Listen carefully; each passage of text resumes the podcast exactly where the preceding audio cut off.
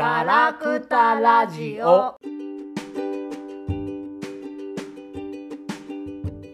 はい始まりました。ガラクタラジオ第14回です、えー今回もですね、えー、ガオガオと。ステラマリナで。お送りします。よろしくお願いします。お願いします。今日はまた僕が名古屋に戻ってきたということで、であの2人揃っての。収録ですね、はーい。えー前回はあの恋愛観特集を3回にわたってね。やったんですけど。でまあねあの私たちがどうしてこういうことしてるのかもいろいろ、まあ、伝わったのかなと聞いていただいた方には、うん。かなとは思ったんですけどね。でなんかあのまたステラマリナさんが僕に関してすごい良いノートを書いていただいたそそううで。だいぶエモいこと書いちゃった。だからよ読ませてもらいましたけど僕はこっぱずかしくなるようなあの内容ではありましたけど、まあ、これは なかなかねなんていうか直接は言ってもらえないんであ感謝してますっていう気持ちが僕もすごい出てますね。今ねあの まあたまにはね。そうねなかなかこう直接だとよくいつも怒られているので なんでまああのあよかったなと思って、えー今日も仲良く収録ですね。だからねはいお菓子パーティーをしながらの収録でそうですす。ね。うんあの何でしたっけ？あのここ数ここ数週間の動きとしてはまあ令和新選組の動きがまああれすねご。かったですね。ううんん、で結構僕のそのね宮台会のお友達とかも、うんあの令和新選組好きな人が多いし関わってる人もいるので、結構本当に傷ついてるうんう方がん。多くてですね、あのだから本当にそのなんか人の感情とか当に一人一人複雑な生き物なので、うん簡単にくくっていろんなことを話してくれるよなとその ラベルを貼って、うん。うんっていうのの暴力性みたいなのがちょっとやっぱねこう正義に対して怒ってる人の声がそうその暴力性を帯びていくっていう様をすごく見たので僕もちょっとね初めてノートを書いてみたんですねけど、デビューしましたね。ノートデビュー。ノートデビューしちゃって。なぜかすべて大文字の記事で 圧強めな感じで。ああのねあのそんなことは許されるべきではないみたいな。戦わねばならんのであるみたいなことでは全然ないよね。ないんですけど。うん。俺がやる方間違えてただけだよね。直し方もわからないからだけどとりあえずつらつらと結構長い、うん。あのものを書いたんですけど、うん。そのあのそれはまあノート見てもらえばいいかなとは思うんですけどリンクもねうん貼っときます、あのそれでそうそうミッドサマーをねうん、見て、ん。ミッドサマーのその構造が結構そのそのねだからその人の命のえー、とあり方がとか考え方が違うとかそういうことに対してどう向き合うかみたいな話をやっぱこう見てたら考えざるを得ない作りになってたので、まあ、あえてちょっとそういう切り口であの書いてみたんですけど、うん。でもう一つだからそのもういい加減に暴力の連鎖やめませんかっていうのは、あの思ってきましたね。うん。なんでまあよかったらちょっと見てみられたらいいなとまだこれしか書いてないですけど、まあ、うん。今後、まあ、僕あんまりその文章を書くの得意ではないので、うあのてか1個書くとものすごくもう疲弊するので あのそんなにちょくちょく書こうとは思ってないんですけどああのまあなんか発見があったりとかねこれは書きたいなと思うことがあったら、あの書いていきたいなと思います。んうん。で安富さんがね最近ツイッターでまたあの 馬対応を。うん。ねやっぱすっごいいろいろなものが見えますね。あのだからなんかあれだよね学級委員長的な人がすごくいっぱいいるね。でこう支持者を集めるためにはこうしなきゃいけないんだっつって、うん。だからあんたはそういうふさわしくない行動してんだからやめなさいよとか言って言って、キモ。ってるってね、そんなことでいいと思ってるの？みたいなね。そうそうそうそう。ね。安富さんは一番こう一番こう煽る文章をね、うん上手だよね。本当に悪い人だなと思うんだけど。見事にあぶり出されるからすごいなと思う。そりゃあそこで選別だとかって書いたらさ、うん。そりゃキーってなる人になるよね。だってそれさ普通の人でもヒヤヒヤするもん。するするけど。まあ私も結構あのね常木さんの発言があった直後は選別っていう言葉に敏感になったというか、どちらかというと自分も選別される側だなっていう,、まあそうね。ね自負というかある自覚があるからさ、まあなんかあのねすぐ遅刻するしさ、うんうんうん。すぐ休むしさ、うん。うん。お前クビだってなるからさうん選別じゃんそれも。うね。でそうやって生産性のないうん。仕事ができない人はそうやって命まで選別される未来が来るかもしれないとかさ、そこはちょっとやっぱヒヤヒヤする部分であるから、敏感にはなるけどでも安富さんが言う選別はあんまり別にいやだから違うもんな何で分けるかって話じゃん、うん。だから気持ち悪い人と気持ち悪くない人で分けてるだけの話だから。それはだからそんなのみんなしてるじゃんねそうそうそう普段から。そうそうで好きな人とあんまり付き合いたくない人とでそのか。気持ち悪い人っていうのは要は人に指図する人っていうことね、うんうん。だから対等な関係じゃなくて人に何かこう命令することが当たり前だとか、うん。人他人のいろんな考え方よりも一つのルールに従っていることが大事だっていう考え方をしている、そのなんかはまあだから自分が正しいと思ってることはさどどんな人もあるんだけど、要はそこの配慮とかわきまえがない。うんは気持ち悪いよね。うんでまあだからそのね結構僕もだからあの時はリベラル陣営というか、あの立憲民主を応援してる人の結構有名なアカウントとちょっとやり取りしたりとかやってましたね。まあめっちゃ疲れたんだうけど、ん、あれは大変そうだった。まああの別にあの人たち嫌いじゃないんで、うん僕は全然、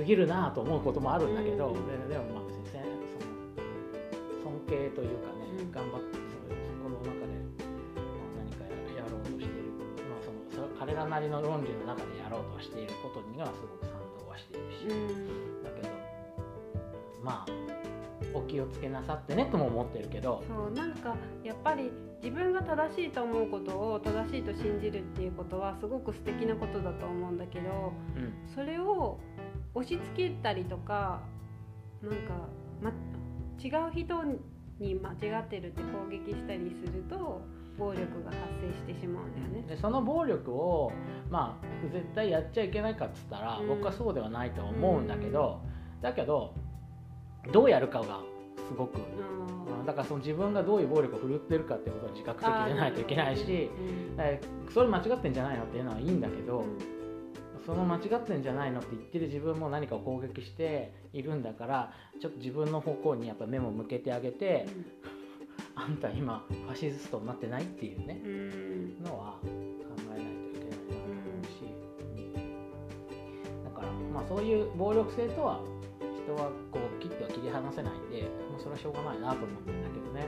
まあ私もさあんまりさあの理路整然とさうん。自分の感じたこととか、ここがおかしいっていうことを言葉にして話すのが得意じゃないんだけどでもあのい一連の令和新選組の、まあ、記者会見を一通り見て、山本太郎さん常木さんあと三井さんの動画も見たし、三井さんなんかやっぱ本当にてかやっぱあのメンバーの後のさ、うん。その10人のメンバーの後のこう、コメントとか見るとやっぱ愛すべき人たちだ本なっていう本当に本当に そうあの野原さんのねコメントとかもちろん木村英子さんとそうそうそう。花子さんのこううん。あの記者会見の時にお話しされてたものだけどなんかでもやっぱりそうやってさーっと見て感じたのはちゃんと自分の中にそういうあ自分ももしかして人を傷傷つけてるかもしれないとか、暴力性をはらんでいるかもしれないとか、自分の言葉がどう受け取られるだろうっていうう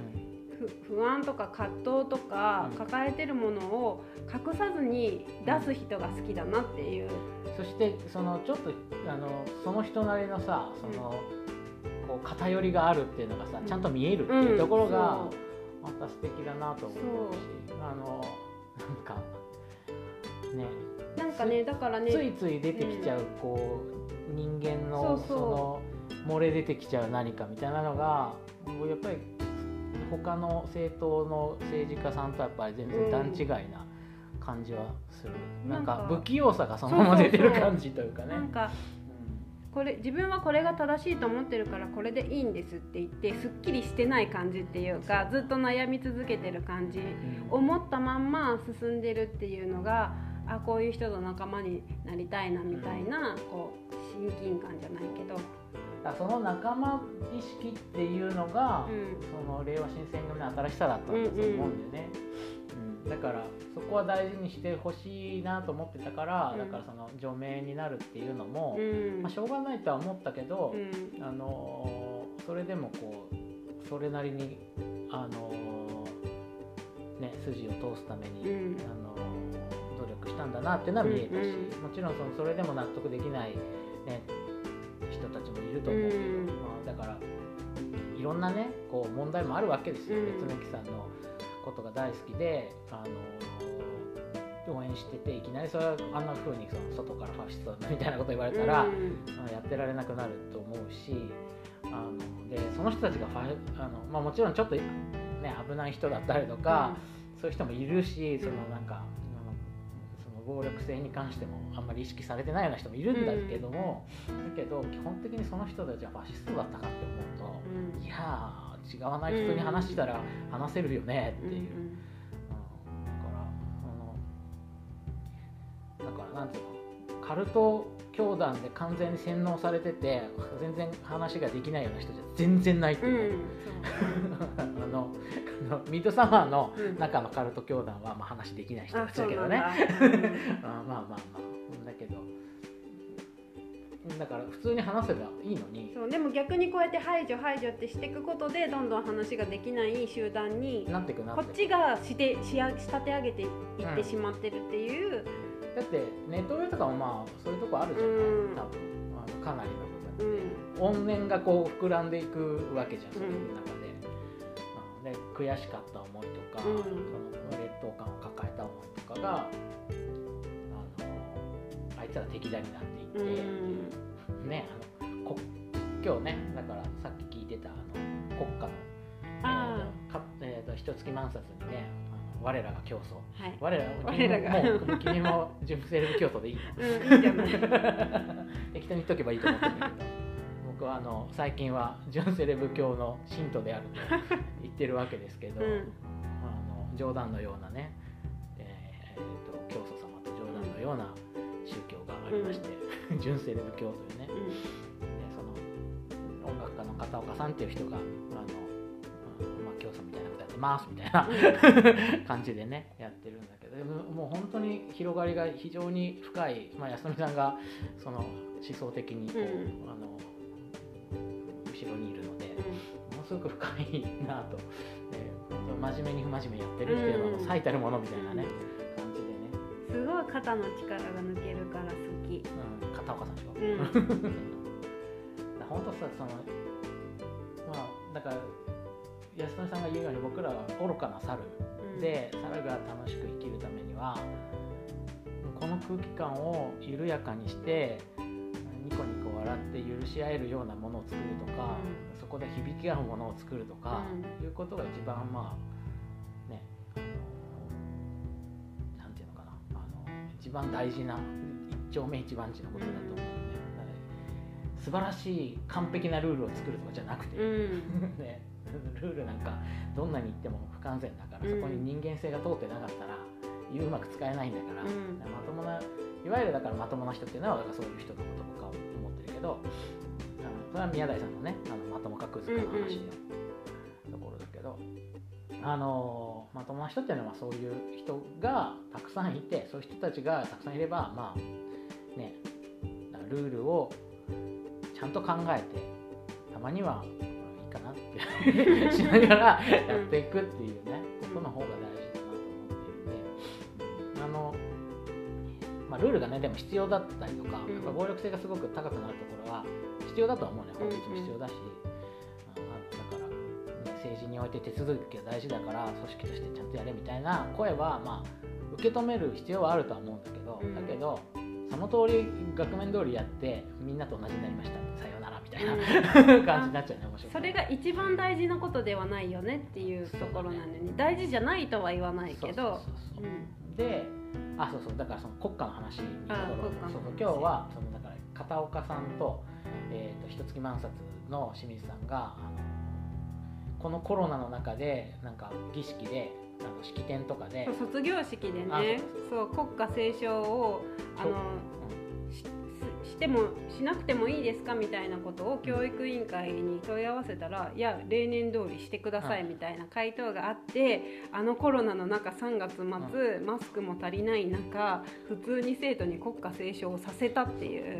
ねあのあれねあの校歌はやめといて、うん。国歌だけは歌わせるっていうね。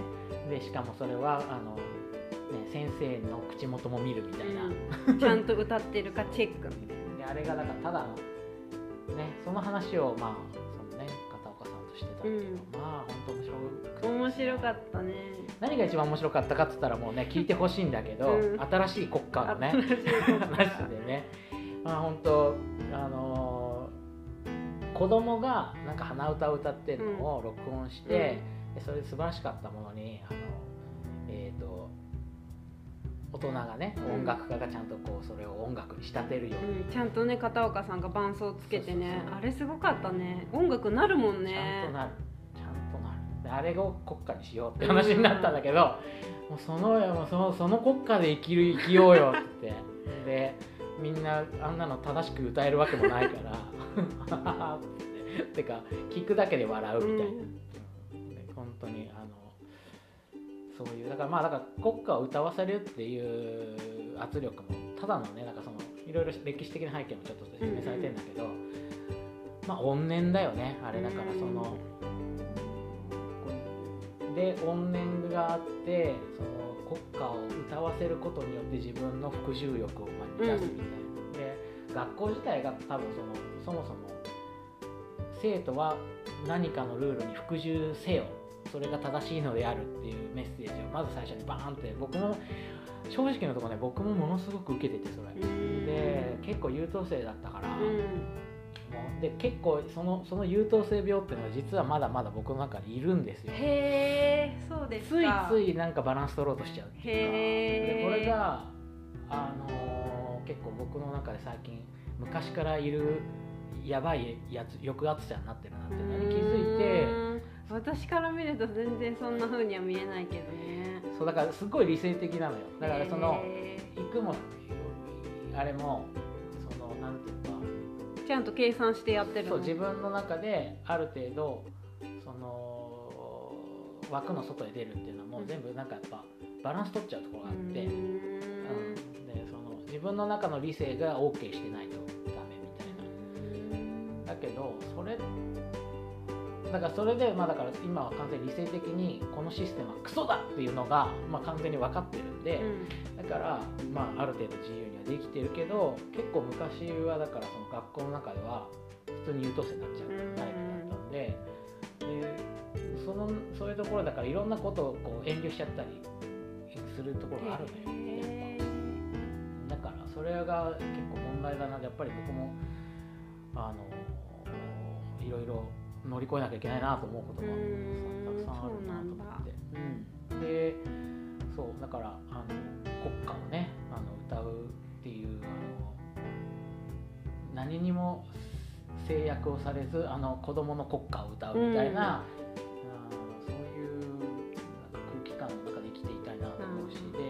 まさにその子供を守るっていう思想のあれ実践なんだよね。だから子供が自由にやることのサポートをするのが大人の役目である。まあ、あれあれ本当に理想的ななんか、うん、理想的というかなんかもうあのなんだろうね。もうそのこれが大人の実践ですのこう、うん。う んあのもう本当にあ言葉出てこないまさにうんこのおじさんだよねそそうそうそうそう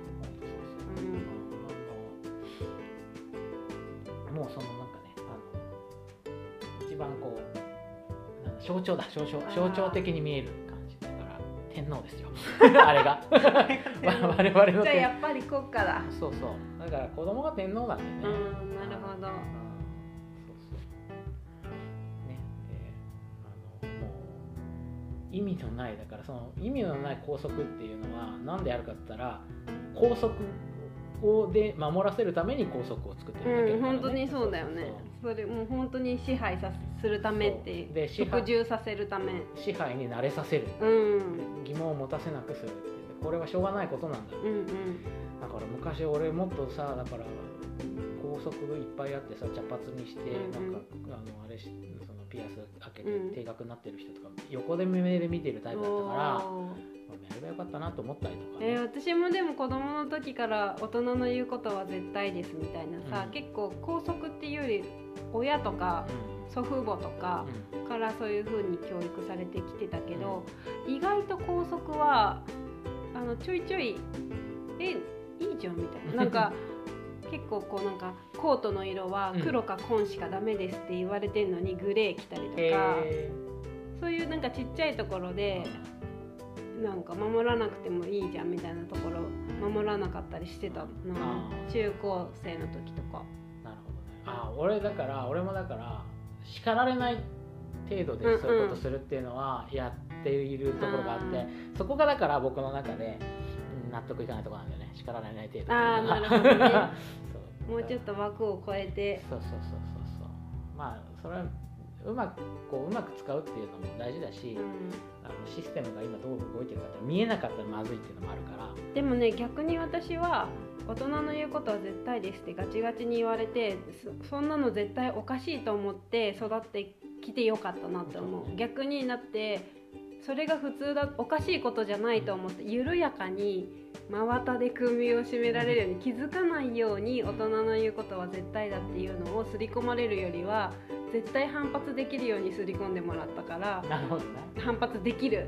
うんなんていうのそれが原動力というかねになってるところはあるかも。うん。まあね虐待の連鎖の話にいうん。つもなってるけど、うん。そうね、だからそういうものを否定したくないっていうされた人はね。ああそっか。感情もすごく出てくるから、ううん。ん、その虐待しだからやっぱり両親のこと好きだし みたいな。うんすごい結構傷ついたんだけどあの全然悪い人じゃないのよみたいなことをあれも愛だったしみたいなね。だからまあねその,、まあ、その感情が解放される時には、うん。まあ、それも一回あのリセットしてもらえるといいなと思うんだけど、そういう人は。あのぜひ片岡さんのやつはぜひ聞いてください。うんはい。あのめちゃくちゃ面白い面白い。大爆笑した。そうそう。本当に。あれ本当にいいね。やっぱあのとっても落ち着く。あーだから僕もいろいろやりたいなと思う。よ。うん。やってください。僕はあのちなみに学校の校歌とか、うん。あの国歌とかめちゃくちゃでかい声でめちゃくちゃ歌うみたいな優等生病ですかそれは。いやだからみんなが笑うぐらいの感じでやるあっていうのをやってたけど今そういうだから今だったらもうそれルール化されてるから、うん。先生とかそうやってやったらいいんじゃないかなと思うね。あのとにかくもう音程をはじは外しまくって、ー自分の調子でもうあの国歌を歌う力強く忠誠を誓うようかのように こんなに国歌歌ってますみたいな。うん。そんなのをやるのもいいかもしれないね、振り付きで国歌を歌う時はなんか振りが出るみたいな。まあそんな感じで。今日はこんな感じですかね。うんはい。あの雑談放送ですけど。また、あのあちょこちょこやりますのでよろしくお願いします。お願いします。あそうあのそろそろゲスト呼びたいねってねそうそうそあって。ううん。そうそうね。そうだって次15回だから、うん。なんとなくキリがいいし15回からゲスト来たらいいじゃんね。そうね。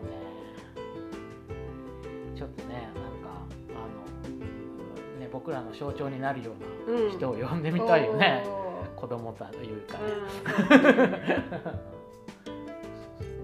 うん。というわけで、はい。えーと今日はこの辺りで、えー終了です、えーどうもありがとうございました。今日もガオガオとステラマリナで。お送りしました。どうもありがとうございました。ありがとうございました。